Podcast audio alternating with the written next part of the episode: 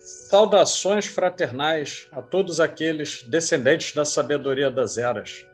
Saudações arcanas a todos os que nos ouvem e que buscam a iluminação da Sofia, da Mates e Magister, da sabedoria primordial.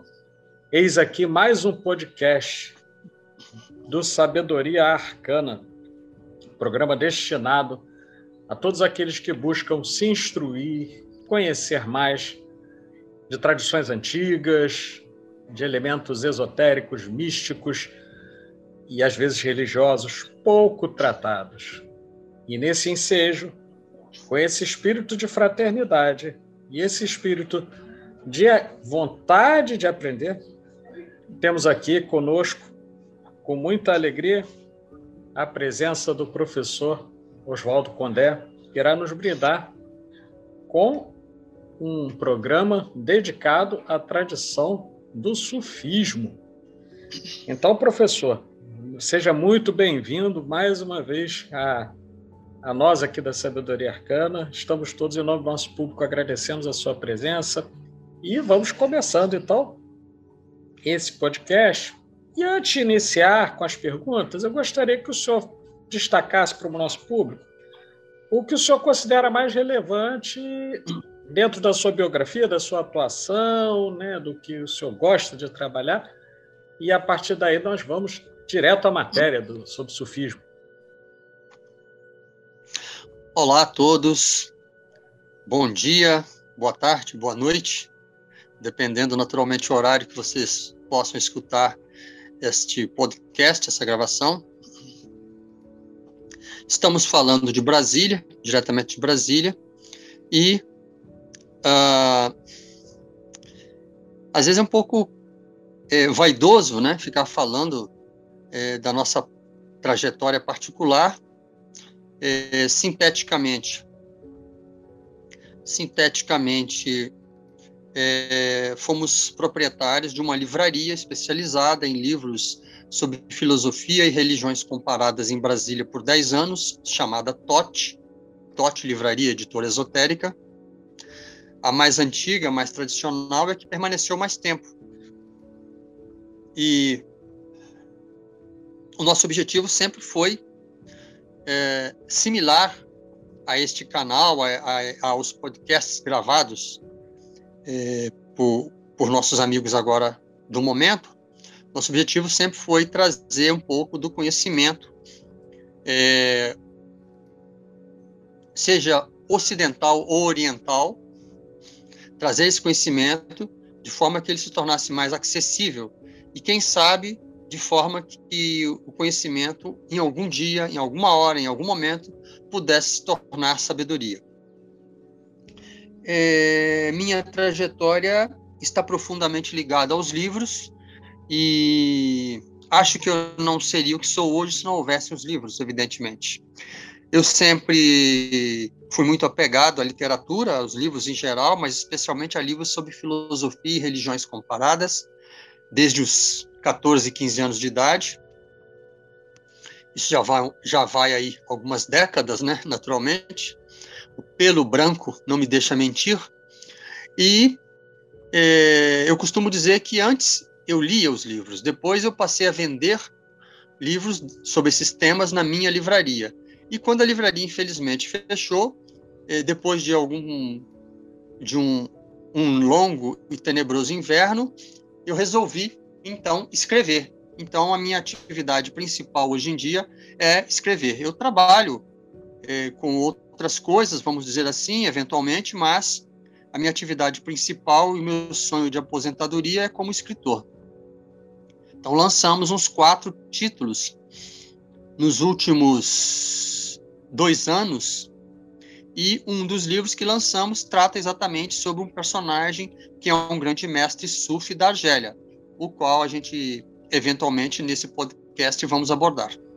Então, essa é mais ou menos a minha trajetória, e também criei em Brasília um videoclube só para exibir vídeos é, filosóficos e espirituais, que, que funcionou juntamente com a livraria.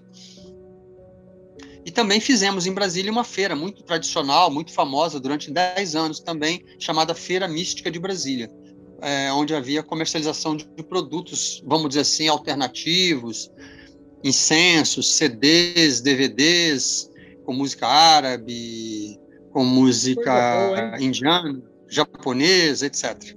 Então, essa é a nossa trajetória. Que coisa bacana. E, e, assim, do meu ponto de vista, ao menos, eu acho muito interessante quando nós temos aqui convidados que eles possuem, sim, a erudição e eles têm algum tipo de trabalho que também é um trabalho prático. Então, de alguma maneira, me parece que o, que o senhor professor Oswaldo estava muito também em contato com a cultura de uma forma quase que direta, né? promovendo eventos, né? estudando, vendo, trabalhando com os livros. Então, isso é algo muito interessante. É, eu vou começar com uma pergunta que, sem dúvida alguma, para o senhor vai ser uma pergunta óbvia, mas para o nosso público é uma pergunta que eu diria que é uma das primeiras chaves primordiais assim para que a gente possa adentrar ao tema. A pergunta é: o que é o sufismo? A gente poderia dizer que o sufismo é uma religião, algum tipo de iniciação. O que o senhor poderia falar então a, a esse respeito?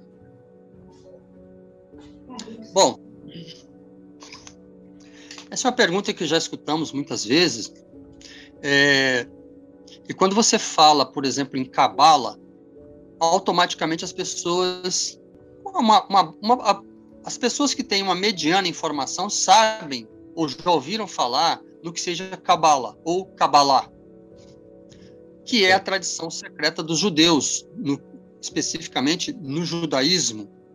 As três religiões abraâmicas, as religiões derivadas de Abraão, patriarca Abraão, é, por ordem de aparecimento, o judaísmo, o cristianismo e o islã, essas três religiões é, estão ligadas ao patriarca Abraão. Daí, porque Abraão é o pai dos judeus e dos árabes, né?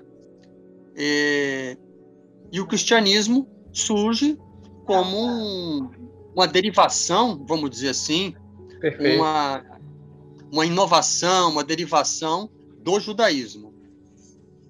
Então, essas três religiões consideradas abraâmicas, todas elas têm um lado oculto, um lado esotérico.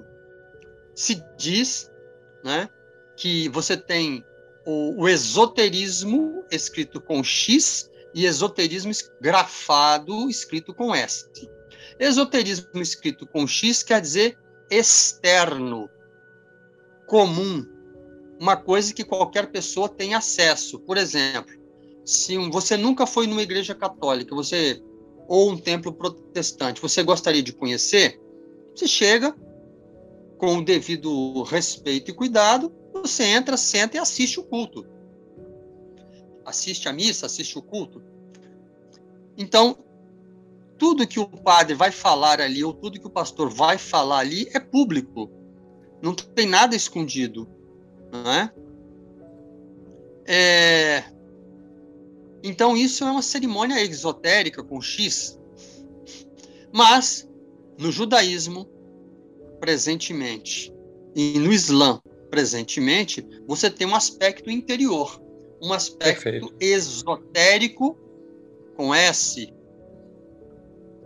Não é? Esse sim, aspecto sim. esotérico, esse aspecto esotérico com S no cristianismo, no, no judaísmo é chamado de Kabbalah, de tradição. E o aspecto esotérico com S no Islã é chamado de sufismo.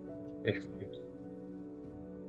Portanto, é, essas duas tradições, o, o, judaísmo e o islamismo, ele tem, eles, elas têm de forma delimitada o seu aspecto externo e o aspecto interno.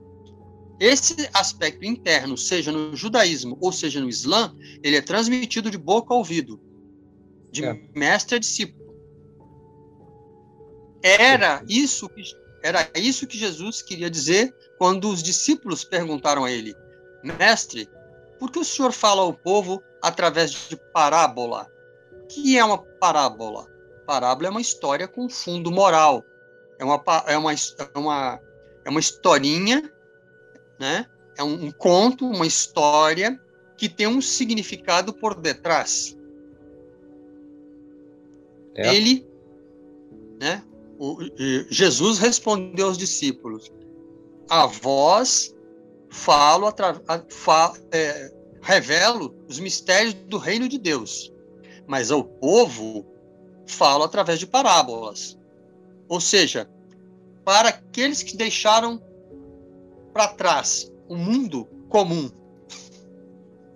para aqueles que deixaram para trás as ambições comuns, o mundo comum, aquilo que hoje em dia se chama-se de matrix, para aqueles que deixaram a ilusão, para, para aqueles que realmente estão em busca do autoconhecimento, do autoaperfeiçoamento, que trabalham a autoobservação, Jesus revelava os mistérios do reino de Deus. Porque essas pessoas que eram discípulos estavam preparados para ouvir tais coisas. Mas ao povo, as pessoas, abre aspas, comuns, que não se importavam ou não tinham interesse com questões espirituais, ele falava através de parábola. Então você tem, por exemplo, a parábola do semeador. Sim. Se você é, não tem essas parábolas, elas têm chaves de interpretação. Esses ensinamentos espirituais têm chaves de interpretação. Não é que seja secreto, é discreto. Né? Você tem que ter as chaves. Então, se é, quando Jesus falava da, na parábola do semeador, o que semelha, semeares, isto mesmo colherás, as pessoas comuns podem entender e estão corretas neste nível de entendimento de que ele estava dando uma aula de agronomia. Será que Jesus era da Embrapa? Parece estava ensinando agronomia. Pois é. Não porque Embrapa não existia, mas aparentemente ele estava falando de plantação, né? Sim. Ou seja, se você plantar maçã, você não colherá abacaxi. Se você colher, plantar abacaxi, você não vai colher banana. Isso está correto, né? Mas isso pode ter outros significados, né? Simbólicos, né? Então Sim. pode ter um significado, um significado literal, que aí seria o caso da, da agronomia, teria um significado moral, né? Tipo, se você fizer coisas ruins, você vai receber coisas ruins. Perfeito. Né? Você semeia, quem semeia vento colhe tempestade, como se diz. Você, tem um, você teria um significado é, alegórico, alegórico, né?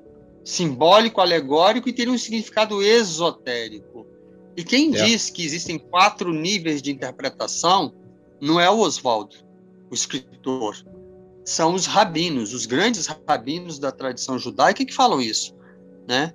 A Bíblia, o texto sagrado judaico, tem níveis de interpretação. É. Infel infelizmente, do meu ponto de vista, esses aspectos foram mais ou menos perdidos dentro do cristianismo devido a todas as políticas em que a igreja se envolveu ao longo dos tempos, as guerras papais, a Inquisição, as perseguições, há uma série de, de, de, de eh, elementos históricos e fatos históricos, parece-me que isso ficou mais ou menos obliterado no cristianismo. É claro que você tem santos no cristianismo que merecem todo o nosso respeito e consideração, como São João da Cruz, São Francisco de Assis, Teresa Dávila, né? Só que esses personagens, eles são místicos. São pessoas que, fazendo uma busca espiritual por conta e risco, atingiram um, um grau mais elevado de compreensão espiritual. Mas, quando alguém fala assim, qual é o lado esotérico do Islã? Eu digo, é o sufismo. Qual é o lado esotérico do judaísmo? É a Kabbalah. Qual é o lado esotérico do cristianismo? Eu não sei. Sim. Confesso que não sei. É, Diga-se passagem, eu não estou querendo é, converter ninguém para religião nenhuma. Isso uhum. não é uma catequese. Perfeitamente. Né? E não é um é, ataque. Até porque na, nós, na, na, sabedoria arcana, temos todo esse cuidado também, no sentido Sim. de as pessoas é, entenderem que nós não estamos aqui professando ou trazendo né, nenhum elemento. Uhum uh, ah, para trazer para essa ou para aquela tradição. É importante nós darmos espaço a todos para que possam conhecer. Não é isso? Então, acho que estamos sintonizados, professor, nesse objetivo. É isso aí. Estão, vocês estão corretíssimos. Nós não temos pretensão de catequizar ninguém, mas Sim. apenas trazer o conhecimento e cada um se aproveitar desse conhecimento da forma que conseguir e, quem sabe, se aproximar dessa ou daquela tradição com o espírito de aprendizado, com o espírito aberto. Essa é a nossa, é, essa é a nossa posição. Então, é, o judaísmo você tem a Kabbalah, que até a Madonna, né, estudava a Kabbalah lá nos Estados Unidos, vários artistas americanos, teve um revival de Kabbalah nos Estados Unidos, vários artistas estavam é, estudando e utilizando os ensinamentos cabalísticos é, isso fez com que é, essa tradição ficasse mais conhecida popularmente devido a esses astros pop, né, que adotaram aparentemente essa tradição. Mas nós vamos falar do sufismo, né? Então, assim como Jesus ensinava os seus discípulos em separado, diferente da, da visão que era dada à população comum, até porque um discípulo não é uma pessoa comum, né? é um seguidor de um mestre espiritual, de um guru, de um mestre espiritual. Da mesma forma, o profeta Maomé, Muhammad, salallahu alaihi wasallam, a paz de Deus esteja com ele e os seus. Sim, é, ah, assim o... seja. Né? Então, é que então, assim seja. assim seja, que assim seja. Amém. Então, o, o profeta é, que viveu no século VII, né? Ele, a tradição conta que ele ensinava a um grupo de anciões, ele ensinava a um grupo selecionado algumas coisas que popularmente ele não falava. Ele é. transmitia um conhecimento, vamos dizer assim, que o povo em geral não tinha acesso. Então, esse grupo mais interno do Islã é que vai dar origem àquilo que se convencionou a chamar de sufismo no Ocidente. Certo. Porque, na verdade, a palavra sufi, é, a palavra sufismo, ela não existe na língua árabe. A palavra suf existe. Né? Suf quer dizer lã. Né? Ah, que interessante. Suf, suf seria aquele que tá, está vestido de lã, aqueles que se vestem de lã. O que, que está por trás dessa etimologia? Está por trás dessa etimologia o fato de que os primeiros sufis eram os primeiros sufis eram aqueles que quando viram que o mundo islâmico estava ficando muito rico, materialmente falando, quando o Islã começou, se espalhou por toda a Península Arábica e começou a ultrapassar as fronteiras daquilo que é chamado de crescente fértil, né? Iraque, Irã, Jordânia, Palestina, Egito, né? E, hum. Quando começou a, o Islã começou a se espalhar, os muçulmanos ficaram muito ricos. Sim. Por conta das caravanas, dos negócios, né? Sempre foram comerciantes, então isso fez com que eles ficassem muito ricos. E começaram a usar roupas é, feitas de linho, linho especial, feitas de seda, muitas joias com ouro, com prata, com, pedra, com pedras preciosas. Então, surgiu esse grupo que parou para pensar e disse: não, pera, um momento. O objetivo do Islã sempre foi espiritual. O objetivo é. não é material. Então, assim, vamos a, a, mal comparando, eles foram os primeiros hippies ah, daquela época.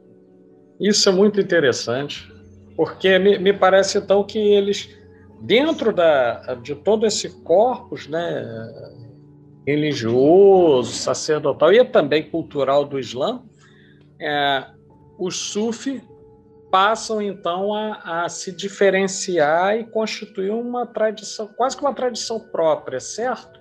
Poderia se dizer assim? Sim, os sufis têm uma tradição própria. Uhum. Entretanto, a, é, entretanto é, essa tradição é uma tradição própria, mas ela é um elemento islâmico desde Perfeito. o princípio, né? Então, então assim, algumas pessoas hoje em dia, é, algumas pessoas hoje em dia, elas querem obter conhecimentos, os conhecimentos secretos da Rosa Cruz. Uhum.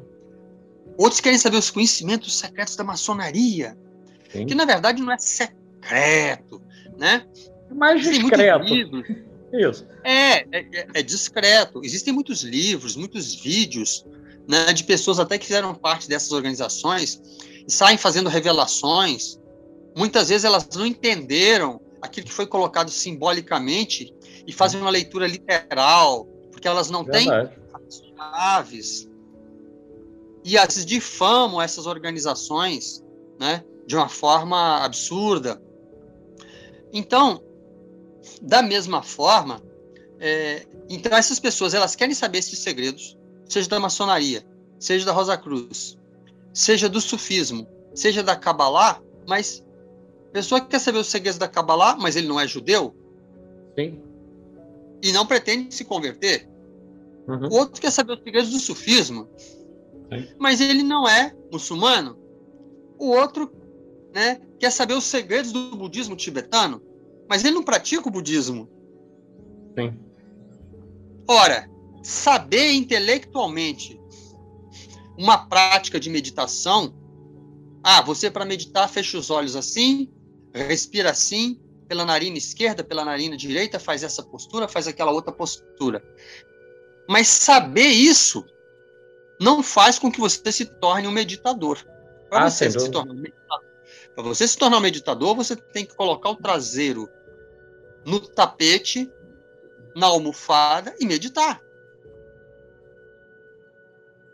Não Verdade. existe outra forma. Não existe outra forma. Né? Então as pessoas querem. Eu, a pessoa quer ir para o céu cristão, mas ela não é cristã. O outro quer ir para o céu budista, mas ela não é budista. O outro quer ir para o céu do, dos cabalistas, mas não é cabalista. E muitas vezes sequer pratica. Essa que é a questão. Essa que é a questão. Mas, voltando um pouco à história, é, o sufismo é o lado esotérico do Islã, é o lado interior do Islã. Eu costumo dizer que comparar com o vidro de perfume e o perfume. Boa. Quando você vai comprar um perfume numa dessas franquias nacionais aí ou internacionais, que a gente não vai mencionar porque eles não, não, eles não estão nos pagando, infelizmente. Pois é, é verdade. Podiam patrocinar esse, esse canal, na verdade? É verdade, poderiam sim. Entendeu? E olha que seria uma boa, hein? Seria uma boa. Pois é. Então, quando você vai comprar um perfume, ele vem num vasilhame. Em geral, numa bela embalagem de vidro com a marca estampada dentro de uma caixinha forrada com feltro, etc. E tal. Mas para carregar o perfume que está em estado líquido ou spray, aerosol, seja lá como for, você precisa de um vasilhame. Você não vai na loja de perfume comprar perfume e diz assim: eu quero tantos mililitros de perfume, coloca aqui na palma da minha mão. Ah, não pode. Claro que não, né? Vai escorrer pelos dedos e cair no chão e você vai ficar com a mão perfumada, o máximo, por algum, por pouco tempo. Então, você precisa, para carregar a essência que é o perfume, você precisa ter o vidro. Sim. Você precisa ter embalagem. A embalagem do sufismo é o Islã. A embalagem uhum. da Kabbalah é o judaísmo. Sim. A religião ortodoxa, a, a, a, religião ortodoxa, no sentido de, vamos dizer assim, comum, no judaísmo ou no islamismo, basicamente compreende o quê? Compreende ritos, alguns ritos, crenças centrais e um arcabouço, um arcabouço moral e ético. É isso que constitui a religião, basicamente.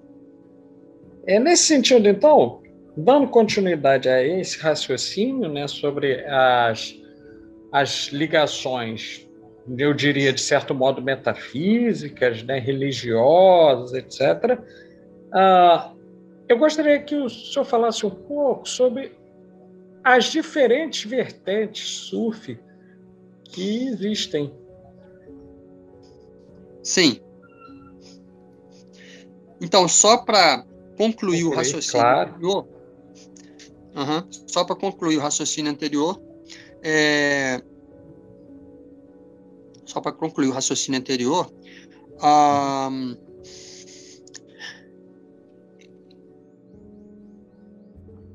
o vidro, o vidro seria a embalagem, seria a religião tradicional. E a essência da religião é o sufismo. A religião tradicional, ela apresenta elementos morais, éticos e filosóficos que embasam a vida do fiel. Mas, para aquele que está num determinado nível em que ele quer se aprofundar mais ele quer adentrar em aspectos mais sutis da religião, ele vai procurar o lado esotérico, que no caso que nos, é, que, que nos diz respeito seria o sufismo. Então o profeta Muhammad, a paz esteja com ele, é, instruiu um grupo de pessoas em separado. Esse grupo de pessoas em separado, que eram muçulmanos praticantes, devotos, e que tinha, porém, um, um grau de aprofundamento maior na religião, vão dar origem a várias vão dar origem a várias escolas sufis, a algumas escolas sufis.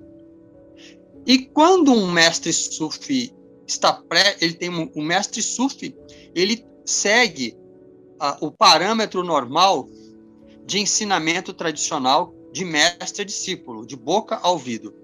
Então, um, um mestre treina um grupo de discípulos próximo da morte, né?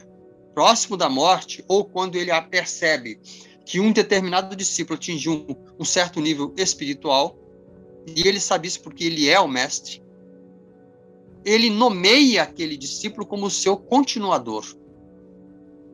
E normalmente, quando esse mestre morre, aquele discípulo, que é o mais competente, o mais, vamos, abre aspas, desenvolvido, assume o lugar daquele mestre. E assim vai sucedendo de mestre a discípulo, desde a época do profeta Muhammad, a paz esteja com ele, até os dias de hoje. Nesse meio do caminho, em algum momento, um, um discípulo de um determinado mestre, discípulo esse que chegou num patamar razoavelmente desenvolvido espiritualmente falando, alto no caminho espiritual, ele, esse discípulo, chegou num nível espiritual avançado, passa pela sua cabeça de que, na sua visão particular, que determinadas práticas ou exercícios são melhores ou mais adaptáveis aos seres humanos naquela época, naquele tempo. E ou ele tem uma revelação, um, um insight que leva ele a sair da escola que ele pertencia, não renega aquela escola, mas ele se desliga daquela escola e cria uma outra escola. Dessa forma, foi que surgiram as várias escolas sufis. Assim como do Brasil, a gente tem escolas que têm diferentes sistemas pedagógicos, né? Você tem a pedagogia Montessori, vamos dizer assim, a pedagogia Waldorf, você tem várias, a, a pedagogia da escola logosófica. Sim. Então você tem escolas de pedagogia, né, sistemas de transmitir o conhecimento às crianças que enfocam de, de, diferentes aspectos. Da mesma forma, você tem então diferentes escolas sufis. Um determinado discípulo de um mestre X resolve, por motivos quais sejam quais forem, normalmente espirituais, criar uma nova escola. E assim as escolas foram é, surgindo. Cada escola enfatiza uma técnica de meditação, está ligada a uma linhagem de mestres X, né? Então é assim que surgiram as escolas. E, e nesse sentido, você poderia dar, dar alguns exemplos para nós, ou algum exemplo de escola ainda hoje, né, com, com diria com destaque, com relevância dentro desse desse micro-universo SUF, digamos assim? Então, é, no ano de 1048, no Irã, nasceu um, um personagem, por volta de 1048, né, no Irã, surgiu um personagem chamado Yusuf Ramadani. Yusuf quer dizer José em português.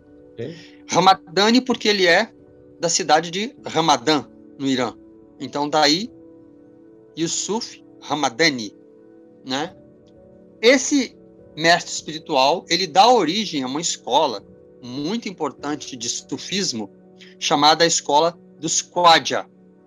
Quadja, o plural é Quadjagan. Quadjagan quer dizer mestre de sabedoria. Curiosamente, a mesma, mesma expressão utilizada pela senhora Helena Petrovna Blavatsky, fundadora da Sociedade Teosófica em 1875, expressão que ela usa para nomear os seus mestres espirituais. É, ela chamava esses mestres de Mahatmas, grandes almas, ou mestre de sabedoria. Então, Yusuf de Ramadã, José de Ramadã, no Irã, funda entre por volta entre 1040 e, e 1100 ele funda a ordem Sufi dos mestres de sabedoria, dos Quadjagans, né? Mais tarde, um mestre, um mestre iniciado nessa escola, bem um pouco mais tarde, um mestre iniciado nessa escola, chamado Barra Uddin Naqshband, vai dar origem a uma escola dele, Uddin Naqshband, recebeu a influência direta da escola dos mestres de sabedoria e mais tarde o Bahauddin Naqshband vai dar origem à escola Naqshband, Tarika, escola Naqshbandia, que é uma escola muito famosa na Ásia Central. Essa escola Naqshband vai dar origem a algumas variações de escolas Naqshband, surgiram né? Algumas variações, assim como você tem, por exemplo, no, no cristianismo, né? Você tem católico, você tem protestante, católico romano, católico ortodoxo, né? Igreja russa, igreja grega, e você tem dentro dos protestantes você tem várias linhagens, né? Você tem Verdade. metodista, batista, é, testemunha de Jeová. Você tem um, um, nos protestantes você tem muito mais divisões do que nos católicos romanos. Então, da mesma forma, o Bahauddin Naqshband, influenciado diretamente pela escola dos mestres sabedorias da Pérsia, ele dá origem a uma escola que é a escola Tarika, a escola Naqshbandia, né? É, essa escola Naqshband passa por algumas divisões mais tarde, e uma dessas divisões da escola Naqshband é a escola Rakani Naqshband cuja sede mundial fica em Chipre do Norte, na ilha de Chipre. Sim. Né? Escola essa de um mestre muito famoso, muito respeitável, né? que é né, o, muito louvado Sheikh Nazim.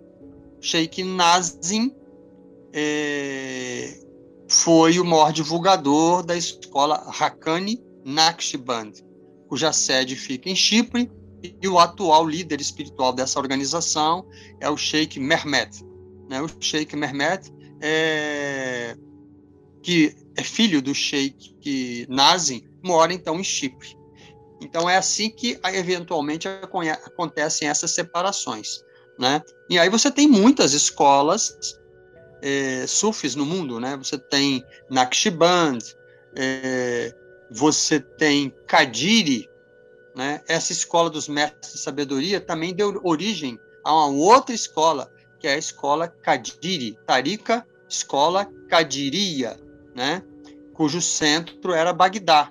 Ela foi fundada por um mestre chamado Abu Kader Gilani. Né? Abu Kader Gilani, né? era um, um mestre sufi né, de, de Bagdá.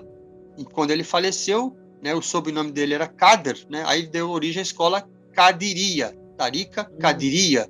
Então, a, a escola Kadiria e a escola Naqshband são originadas na escola dos mestres de sabedoria persas. Né? E existem outras escolas, né? como a escola, por exemplo, do Rumi, o célebre poeta de língua persa, nascido no Afeganistão, né? E, e, que está enterrado em Konya, na Turquia. É o mestre dos derviches rodopiantes, né? Sim. Todo mundo que já assistiu um filme sobre a Turquia ou sobre é, história turca já viu aqueles aqueles dançarinos que ficam girando, né? Que tem um Sim. chapéu comprido, alto, e uma saia rodada branca, todo vestido todo de branco. E eles giram e as saias ficam a saia, o saiote fica flutuando no ar, né? Sim, é, é, é muito, além de muito curioso, eu acho muito bonito essa, essa prática religiosa. Não? Eu fico até pensando, me perguntando em que medida esse transe, né, ele não, ele não, como é que eu vou te dizer, ele realmente, ele traz alguma coisa de místico, porque creio que em condições normais, alguém que girasse naquela velocidade tantas vezes não conseguiria ficar em pé. e, e não é o que acontece quando vemos esses monges, né? É algo, algo realmente muito impressionante. É, acho é... que você usou, a palavra, você usou a palavra certa, né? Porque eles não são pessoas comuns. Eles são, de certa forma, né? os sufis são os monges do Islã. Né? A gente poderia dizer assim: os sufis equivalem aos monges cristãos, só que do Islã. Né? é, os derviches rodopiantes, eles, eles passam por um treinamento. Né? O, que, o que você disse está correto. Não dá para a pessoa sair girando. Eu já assisti shows, assisti um show em Brasília, uma apresentação, que na verdade, hoje em dia a gente vê aquilo como meio como show quando vai à Turquia, mas o objetivo daquilo nunca foi ser colocado como show. É como mal comparando, ou bem comparando, não sei, é como o candomblé para inglês ver, né? Candomblé é uma cerimônia, o, o, a, as danças executadas no candomblé são cerimônias religiosas, fazem Sim. parte de cerimônias religiosas dentro daquela a tradição africana. Sim.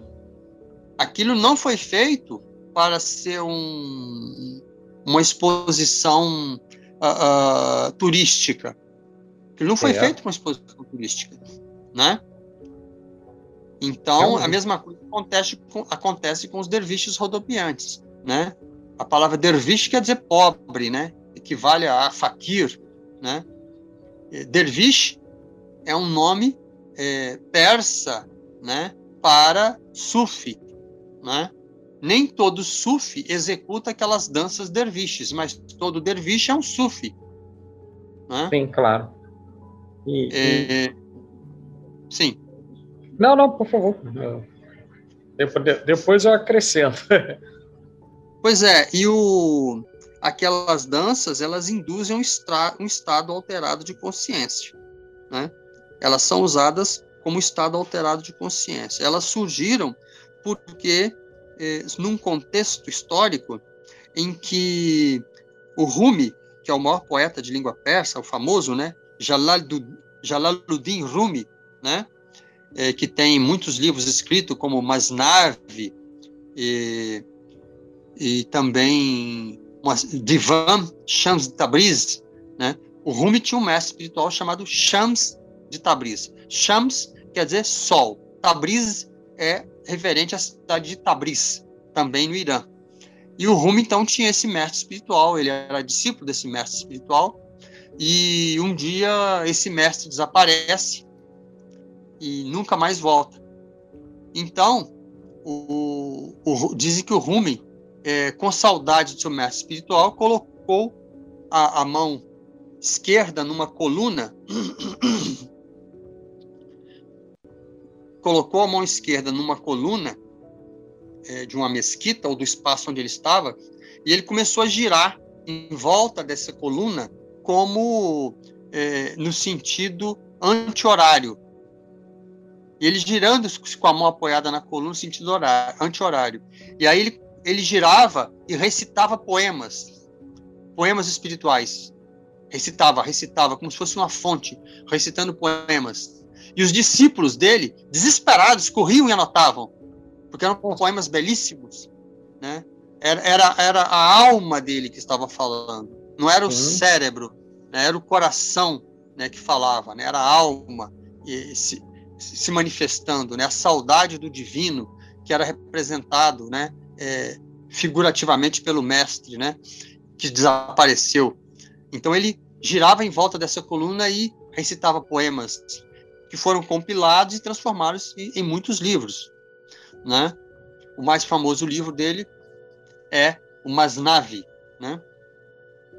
Então esse, esse, esse ato de girar em volta dessa coluna teria dado origem então ao, ao rodopio dos derviches, né? A dança dos derviches rodopiantes. Os derviches quando giram, você vai reparar quando assistir algum filme turco ou alguma exibição, se colocar no YouTube derviches rodopiantes, vai aparecer muitas imagens. Eles giram da direita para a esquerda, né? Por quê? Porque a coluna central, em vez de segurar na parede, na coluna que sustenta as paredes, eles giram em torno do coração. Ah, que interessante. Há um simbolismo aí. O centro dele é o coração, né? Ele gira da direita para a esquerda porque está girando em torno do coração. Uma palma da mão, a mão direita, fica apontada para o alto, virada, a palma da mão, o braço fica esticado e a palma virada para cima. Ele recebe a baraca, a bênção divina, na mão direita. E a mão esquerda, tá a mão esquerda está é, deitada para baixo, os braços esticados, a mão direita para cima e o braço esquerdo para baixo. Né? Claro que isso ajuda a dar equilíbrio para fazer o giro, mas ao mesmo tempo a mão direita recebe as bênçãos divinas e a mão esquerda distribui as bênçãos divinas. Então, interessante. Há todo um simbolismo, né? Aquele chapéu cônico alto com a, o topo cortado simboliza a pedra tumular, a pedra do túmulo. A roupa branca simboliza a mortalha. Isso quer dizer o quê? Quer dizer que simbolicamente o derviche está morto para o mundo exterior, para, as paixões, para as ambições, para os desejos, ele está morto para isso e está vivo para uma realidade espiritual. Então, assim, tudo tem uma explicação. Sim, verdade. E, e, muito bem concatenada, né? Porque nós estamos falando de, de um sistema que é milenar, de um sistema de, de conhecimento, sistema místico, filosófico, que é milenar. E dentro desse, desse sistema, cabe aqui duas perguntas aqui que creio que ah, vão ajudar muito o nosso, nosso público a poder ter mais chaves de entendimento sobre, sobre o surf. A primeira, é, gostaria que o senhor trouxesse algum exemplo de fábulas ou histórias iniciáticas é, dentro da, do, do surf, né, dentro do, do corpo de conhecimento do surf, né? De certo modo, o senhor já falou um pouco dos principais expoentes, mas se tiver mais algum pensador que queira, queira fazer um comentário, algum destaque, é, são, são essas duas perguntas aqui que eu estou te trazendo de uma vez. Né? se uma é difícil, duas complicam um pouco mais, mas eu sei que não é impossível. Então, estamos aí prontos para ouvi-lo. Então, eu recomendaria aos aos, aos seus ouvintes, né, aos nossos ouvintes, que procurassem livros sobre Jalal Jalal Ud Din Rumi, R-U-M-I, poeta persa. Ele foi o criador, baseado nos ensinamentos dele, que se criou a ordem Mevilev, a ordem dos derviches rodopiantes, né, turcos. Ou os sufis em geral eram grandes poetas. É o caso do Rumi, ele é considerado o maior poeta de língua persa. O livro dele é, chamado, o Masnavi, é chamado de o Alcorão persa. Além de Rumi, existem outros grandes mestres como Atar, Atar, né? A-T-T-A-R, Atar, né? Farid Ud Din Atar, que escreveu um livro clássico chamado A Linguagem dos Pássaros. Existem duas traduções em português, pelo menos. Um chama-se A Linguagem dos Pássaros e o outro chama-se A Conferência dos Pássaros. Já estou passando os nomes e, ao mesmo tempo, a bibliografia. É, tem um outro mestre chamado Ibn, IBN Arabi, Ibn Arabi. Né? Ibn Arabi é chamado o grande sheik, Sheikh al-Akbar, o maior de todos os mestres. Se, você, se os seus ouvintes colocarem no YouTube o meu nome, Oswaldo Condé, que é Oswaldo escrito com V, não é com W, Conde, Sim. com acento no E, Condé, e colocar lá é, Ibn Arabi depois, ou Rumi depois, é, ou Sufismo depois, tem uma meia dúzia de palestras sobre esse assunto. Né? São palestras gravadas, é, não é podcast, é áudio e vídeo. Hum. É, o próprio Omar Khayyam, que escreveu Rubaiyat, também tinha uma grande influência sufi. Então, é, tem outro mestre chamado Hakim de Sanai, que escreveu um livro chamado Jardim Amuralhado da Verdade, que é também um outro grande mestre sufi. Uh, tem um outro mestre chamado Ansari, Ansari de Herat, que escreveu um livro chamado As 100 Estações da Alma, conforme o sufismo. E tem um livro que é básico, vamos dizer assim, que dá uma ideia geral sobre vários mestres, chamado Os Sufis, que é de um autor afegão chamado Idries, Idries Shah. S-H-A-H. Então, eu acho que por aí você já tem uma quantidade razoável, razoável de, de exemplos. Com relação a histórias, uhum. com relação a histórias iniciáticas, isso é uma coisa muito interessante da tradição sufi. Os sufis têm várias formas de transmitir o conhecimento espiritual. A primeira forma de se transmitir o conhecimento espiritual dentro das tradições esotéricas é a presença de um mestre. O sufismo, ele não ele ele não prescinde, ele ele prescinde de mestre. Em princípio, um mestre é necessário. Com raríssimas exceções, um mestre é necessário. É uma forma de pensar diferente do pensador indiano Krishnamurti, que diz que não precisa de mestre.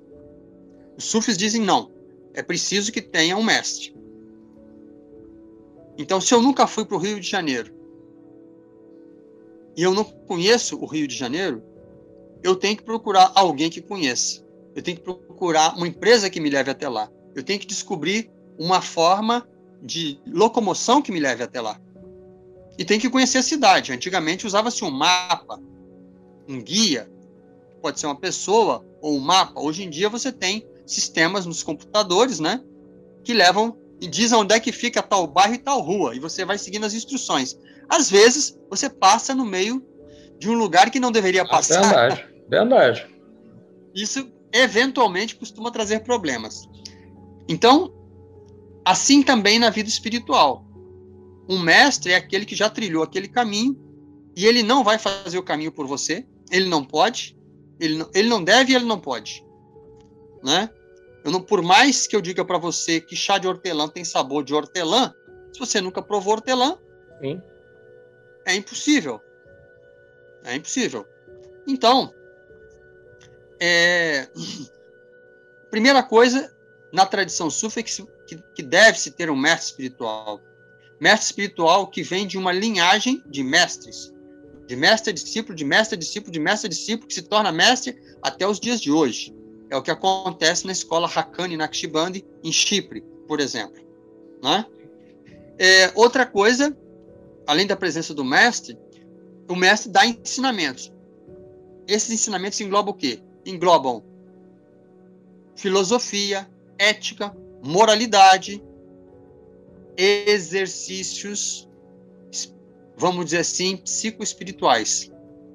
Diferentes formas de meditação, diferentes formas de aproximação do sagrado. Recitação daquilo que na tradição hindu chama mantra e que na tradição é, sufi é chamado de zikr. Zikr quer dizer rememoração, repetição. Deus tem 99 nomes na tradição islâmico-sufi, e cada um desses nomes tem um efeito, um poder sobre a pessoa que o recita. Perfeito. É a mesma tradição do mantra, né? Entendo. Quem recita o mantra de Ganesha atrai as vibrações de Ganesha. Sim. Quem, quem recita o mantra de Shiva atrai as, as vibrações, a egrégora de Shiva. Quem recita um mantra, um, um, um, um dos nomes de Deus da tradição cabalística atrai aquela energia. E a mesma coisa acontece no sufismo.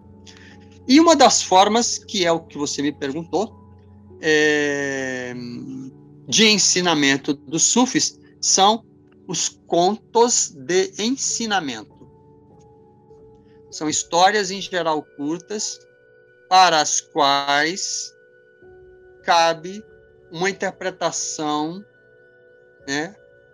É, são, são histórias alegóricas, para as quais cabe outro nível de interpretação. Perfeito. É... Então, eu vou contar uma história rápida. Ah, que bom. É... Existe um personagem muito famoso no mundo árabe islâmico, persa, árabe islâmico, chamado Mullah Nasruddin o Mullah Nasruddin, Nasreddin. O Mullah Nasruddin é um personagem comparável ao Pedro Malazartes da, da ah, Península ah, Ibérica, né? Uhum. Você já deve, você já deve ter sim. ouvido falar do Pedro Malazartes, sim. né? O Pedro, o Pedro, como o seu próprio nome indica, é um sujeito dado às malas artes, ele faz coisas assim é, meio malvadas. Né? Isso. Ele não é ele não é especialmente malvado. Ele é um malandro. Malandro, exatamente. Como tinha a famosa tradição dos malandros no Rio de Janeiro, Moreira da Silva, uhum. há milhões de anos atrás, né? Não é? Diferente de criminosos de hoje. O malandro é malandro, Sim. criminoso é criminoso. É, exato. O malandro exato. É, é um, é um criminoso bobinho, assim. Né? Isso. Ele, ele tá, ele tá, ele, tá assim no, no, limite de se tornar um criminoso. Ele tá ali é, no é. limite. É, é um cara que vive de expedientes, de pequenos Sim. golpes. Isso. Mas o Mullah Nasruddin é, é um personagem que lembra o Pedro Malazartes, só que o Mullah Nasruddin é o, é o Pedro Boas Artes. É. Ou seja, é, o objetivo dele não é enganar ninguém, não é se dar bem, ganhar dinheiro, passar a perna nos outros. Ele não é malandro nesse sentido. Mas ele ele pa passa-se com ele e ao mesmo tempo ele produz situações nas quais quando se para para pensar o que ele fala e o que ele faz, você extrai ensinamentos daqueles fatos ou daquelas manifestações que ele produz. Uma história muito famosa dele, bastante conhecida até, é a história da chave. Talvez você já tenha escutado. A história da chave é a seguinte: é, um dia Pedro Malazar, ó, oh, Pedro o Mullah Nasruddin, Sim. O Nasruddin está em frente à sua residência, né, lá na Bagdá, em frente à sua residência, vasculhando o chão na calçada frente à casa. E ele caminha para um lado e para o outro, procurando alguma coisa no chão, procurando, procurando, procurando, procurando. E aí, por fim, é, e ele não encontra, seja lá o que for que ele estava procurando, ele não encontra, aí um vizinho vê, percebe que ele está vasculhando o chão e, e, e resolve, se prontifica para ajudá-lo. Ô Mulá, ô Mulá Nasruddin, o que você está procurando? Aí o Mulá responde ao vizinho, estou procurando a minha chave. Aí o vizinho, ah, então vou lhe ajudar. O vizinho começa também a procurar, revira as folhas, revira o gramado em frente, procura nos vãos e tal, em frente à casa do Mulá Nasruddin, durante uma meia hora e também não encontra nada. Aí o vizinho já suado, sol quente e tal, vira para o Mulá Nasruddin, o vizinho vira para o Mulá e diz, mas Mulá, aonde você perdeu a sua chave? Aí o Mulá responde, eu perdi a minha chave dentro de casa. Aí o vizinho, espantado, olha para ele e diz: Uai, mas se você perdeu a sua chave dentro de casa, por que você está procurando aqui do lado de fora? Aí o Nasruddin responde assim: É porque aqui tem mais luz. Ou seja, é, parece uma piada, né? Sim. Parece uma piada. É, inclusive, isso é contado como piada versões ligeiramente diferentes são contadas como piadas, como piada em, em circos, em outras cir circunstâncias modernas. Evidentemente, do lado de fora da casa do Mullah Nasruddin tem mais luz, a luz do sol. Afinal, a casa é, é, é, um, é, um, é fechada, né? A luz entra pelas janelas e tal, mas é mais fechado. Mas aí tem um detalhe. E o detalhe é o seguinte: Será que ele estava se referindo à residência? Hum, é, ele falou, falou genericamente em casa. Falou genericamente em casa, mas é o Mullah Nasruddin, lembre-se que está contando aí. A história passou-se para o Mullah Nasruddin. Então você deveria, você, todos nós, né? Você é força de expressão. Claro. Você, no caso, todos nós deveríamos de parar, deveríamos parar e pensar a respeito. Na verdade, ele estava falando da situação da vida em geral. Ele está falando da consciência como um todo e não de uma residência. Ó mulá, aonde você perdeu a sua chave? A minha, Oswaldo, onde você perdeu a sua chave? Eu perdi a, a minha chave dentro da minha casa, templo, corpo, mente, coração. Mas então, se você perdeu dentro da sua casa, corpo, templo, coração, por que é que você está procurando do lado de fora? Porque do lado de fora tem mais luz. Porque os meus órgãos dos sentidos, os meus olhos, os meus ouvidos, o meu tato, o meu, a minha, o meu olfato me projeta para fora. A mente me joga para fora. Então, eu estou distraído, procurando as chaves da compreensão, as chaves da vida do lado de fora, baseado nos cinco sentidos, sendo que os cinco sentidos são absolutamente falhos. Não é? Eles não são precisos, não é? Sim. Eles são falhos, eles transmitem uma informação muitas vezes equivocada. É como o sujeito que entra em casa e vê uma cobra enrolada num quarto semi escuras, ele sai correndo vai buscar um pedaço de pau. Aí, quando ele abre as janelas e tal, morrendo de medo, ele abre a janela, abre a porta direito, acende a luz, aí ele vê que era uma corda que estava enrolada lá, não era uma cobra. Sim. E Ou é seja, a luz ele foi que permite isso. Sim. Ele foi traído pelos sentidos. Ele foi traído pela memória e pelos sentidos. Né? Então, o Mullah Nasruddin estava procurando as chaves, a chave, a chave dele, a chave dele mesmo, do lado de fora. Então, é claro, ele não vai encontrar. Todas as soluções estão dentro. dentro. Você reflete externamente o que você é dentro.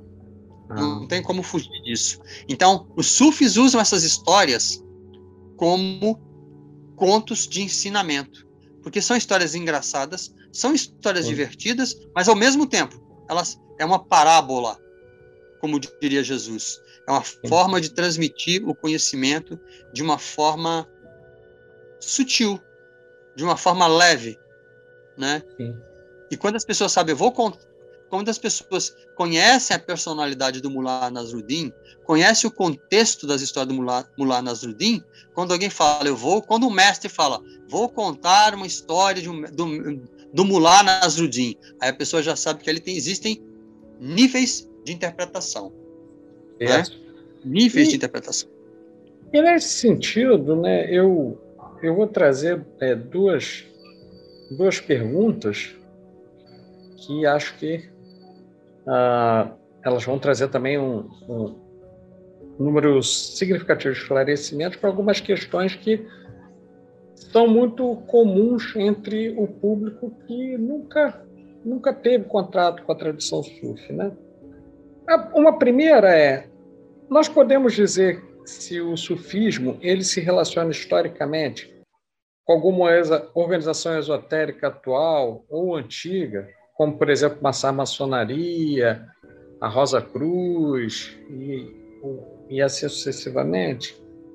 E uma pergunta menor, mas nem por isso menos importante, é: existe alguma possibilidade de alguém que se interesse pelo sufismo vir a fazer parte, vir a se juntar a esse, essa forma de pensamento, religião, prática e etc. Então, são essas duas perguntas que eu queria trazer, ou aguardando sua resposta. Então, é, o sufismo é, uma, é o lado esotérico do Islã e, e como é uma, uma escola, vamos dizer assim, é, um, é uma organização, o sufismo é, é uma escola esotérica, ela implica em iniciações. É, em Brasília tem uma piada que não sei se é contada no Rio. Você está no Rio de Janeiro, né? Sim, sim. Eu não sei se tem essa, se essa piada é conhecida, que diz o seguinte: que em Brasília existem muitos iniciados e poucos terminados. Boa. Então, assim, é, é, porque a palavra iniciação, em português, quando diz assim, poxa, fulano é, inici é um iniciado, aí dá aquela impressão de que a pessoa já é um mestre dos magos, né? Que ele anda é. flutuando um palmo acima do chão e que ele já é um ser transcendental. Não, não é exatamente isso. No sufismo não é assim, né? É, ser iniciado no sufismo quer dizer que a pessoa entrou naquela escola. É como se tivesse entrado no primário. Né? Ele foi iniciado. Foi iniciado como? Ah, ele entrou, foi admitido na escola. Ponto. Daí ele ser um mestre, um sheik, vai, uma, vai dezenas de anos. Não, é? não pense, né, não pensem né, que é, é, essas escolas iniciáticas, sufis, cabalistas e outras, que a pessoa tem uma iniciação, ela é admitida num dia que no dia seguinte ela virou mestre. Não, isso não existe. Né? Nem para virar padre, é. a pessoa vira padre da noite para o dia. Realmente. Não é assim. Né? Mesmo para ser um, um, um, líder religioso só do aspecto externo daquela tradição, demora anos. Que dirá uma iniciação é, com todas as suas seus detalhes, com todo o seu desenvolvimento, que no caso seria, é, no, no, caso, no sufismo. Né? Agora, isso é um aspecto. O outro aspecto, sim, é possível é, ter contato com o sufismo. Eu recomendaria que as pessoas interessadas, seriamente interessadas, fizessem contato com a ordem Hakani, Hakani com H-A, H-A-Q-A-N-I, Hakani Naqshband, Naksh, N-A-S-H, Naqshband. A escola Hakani Naqshband tem uma filial em Curitiba. Procurando no YouTube você vai encontrar ou os sites na internet Ordem Hakani Naqshband, Curitiba. Perfeito. É, uma ordem sufi tradicional. É, não são pessoas interessadas no, na sua conta bancária e não há nenhum é tipo ótimo. de exploração nesse sentido. Bom, isso é uma coisa. A, a outra coisa é, que você perguntou. Ah, se tem ligação com a maçonaria. Então, essas ordens sufis, as ordens sufis, elas têm um sistema de transmissão de boca a ouvido e existem níveis, assim como tem na maçonaria. Você tem o primeiro é. grau, o segundo grau, o terceiro grau, décimo oitavo grau, Cavaleiro Rosa Cruz, trigésimo terceiro grau, etc. Uhum. E tal. Então, as ordens sufis também têm uma graduação. É, existem autores que dizem que sim, que a maçonaria tem uma influência sufi. O Idris Shah mesmo, que é um autor do Afeganistão, sim. dizia que é, a maçonaria a, a maçonaria teria absorvido elementos do sufismo quando da ocupação árabe na Península Ibérica e dos construtores que tiveram contato com os construtores é, árabes das mesquitas, etc. Existe uma, uma versão uma versão da, dessa história, né? É, ele defende isso, não sou eu que defendo, mas existe pelo menos um autor que defende isso. Existe também algum trabalho mostrando que haveria uma possível conexão, eu ainda não pude ler o livro, mas tenho o livro comigo, entre as sociedades maçônicas europeias e sociedades maçônicas turcas, que haveria uma conexão com os derviches nessa, é, nessa versão da história, não é? Mas, em princípio, o sufismo é uma tradição por princípio, em princípio, por princípio, uma tradição que surgiu dentro do Islã. Também há autores que dizem que os sufis surgiram antes do Islã, mas não existe registro sobre isso. É, é como se alguém dissesse que a Cabala surgiu antes do judaísmo. Sim.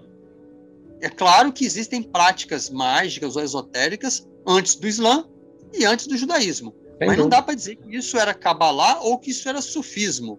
Sim. Né? Sufismo é uma palavra, como disse, de origem. Esse sufismo, né, como comunismo, esse uhum. ismo foi acrescentado por ocidentais. A palavra árabe para sufismo seria é tasawuf. Tasawuf quer dizer esoterismo. Perfeito. Ok. Bom, professor Oswaldo, eu creio que se fosse possível, né, nós ficaremos ainda aqui algumas horas conversando, seria muito bom, né? aprenderemos muito todos, mas dentro do formato, dentro desse formato que nós utilizamos no podcast, já temos aí uma hora e meia, né? o nosso público recebeu da sua parte uma série de indicações de, de obras, de locais em que procurar, e aí eu acrescento o convite para que de modo a aprofundar e ampliar esses conhecimentos, sigam a, a orientação do professor Oswaldo.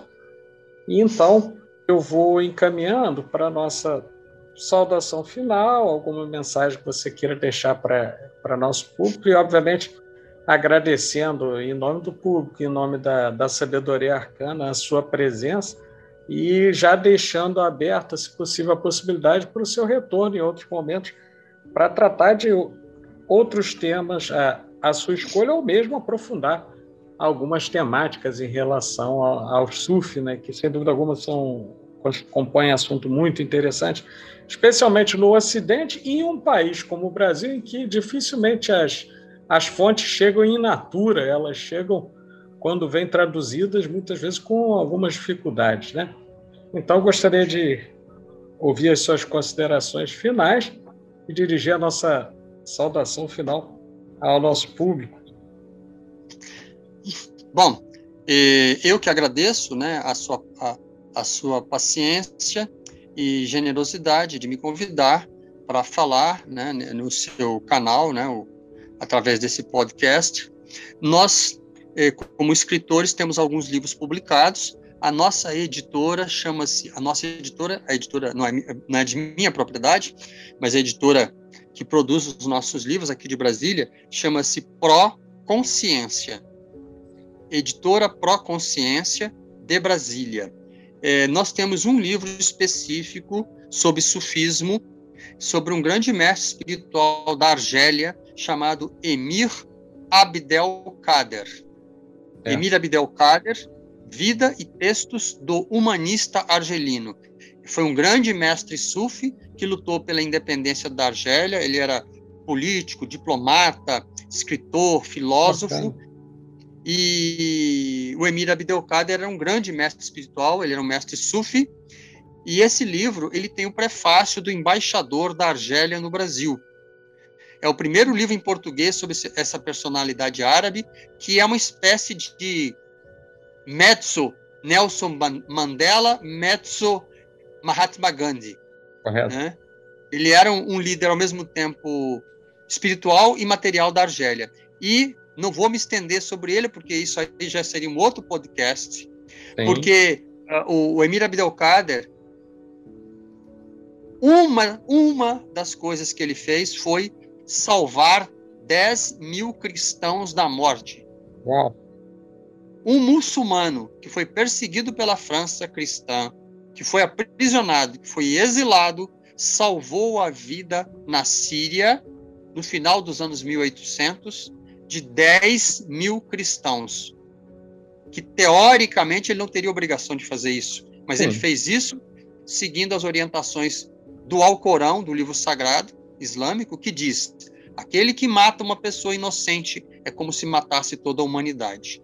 Aquele que salva uma pessoa inocente é como se salvasse toda a humanidade. Então, esse é o verdadeiro espírito do Islã, não as deturpações que a gente vê por aí Sim. e que a mídia amplifica, né? Sim, Lamentavelmente. Então, é, esse livro é um livro específico sobre a vida de um grande mestre sufi, né? o Emir Abdelkader, né? Bacana. E, e o outro livro que eu queria destacar é, quem sabe, tema para um outro podcast. Eu acho que, é que é, boa, pode ser uma boa que é a matriz tradicional, a matriz, a matriz tradicional de Matrix, que é o nosso livro sobre o filme é, Matrix, né? O filme já, Matrix. Já tem, já tem aí um tema de podcast só no título do livro. Pois é. Então, esse, esse, esse livro nós, é o último, o último livro que nós lançamos é este sobre o filme Matrix, né? O livro chama-se A Matriz Tradicional de Matrix, né? E foi publicado recentemente pela editora Proconsciência. Você poderá encontrar, vocês poderão encontrar nas melhores livrarias ou encomendar através delas ou pedir à editora Proconsciência de Brasília. É, o livro é uma análise simbólica, é uma análise é, arquetípica dos personagens e da história dos quatro filmes. São analisados os quatro filmes. Mas eu vou fechar por aqui. Com um grande abraço. para as pessoas lerem, né? As pessoas ficarem curiosas. Né? Não vou dar spoiler, não vou dar é, spoiler. Exatamente. Então tá certo. É, mais uma Muito vez agradecido. Eu, eu quem, quem agradeço, nós agradecemos em nome da Sabedoria Arcana e nos despedimos todos, desejando saudações fraternais, saudações arcanas a todos. E fiquem ligados em nossos podcasts, porque estão surgindo a cada mês surge uma novidade e em breve vocês poderão ter acesso a mais esse gravados com, com o professor Oswaldo Condé sobre sufismo. Até a próxima. Abraço. Muito grato. Abraço.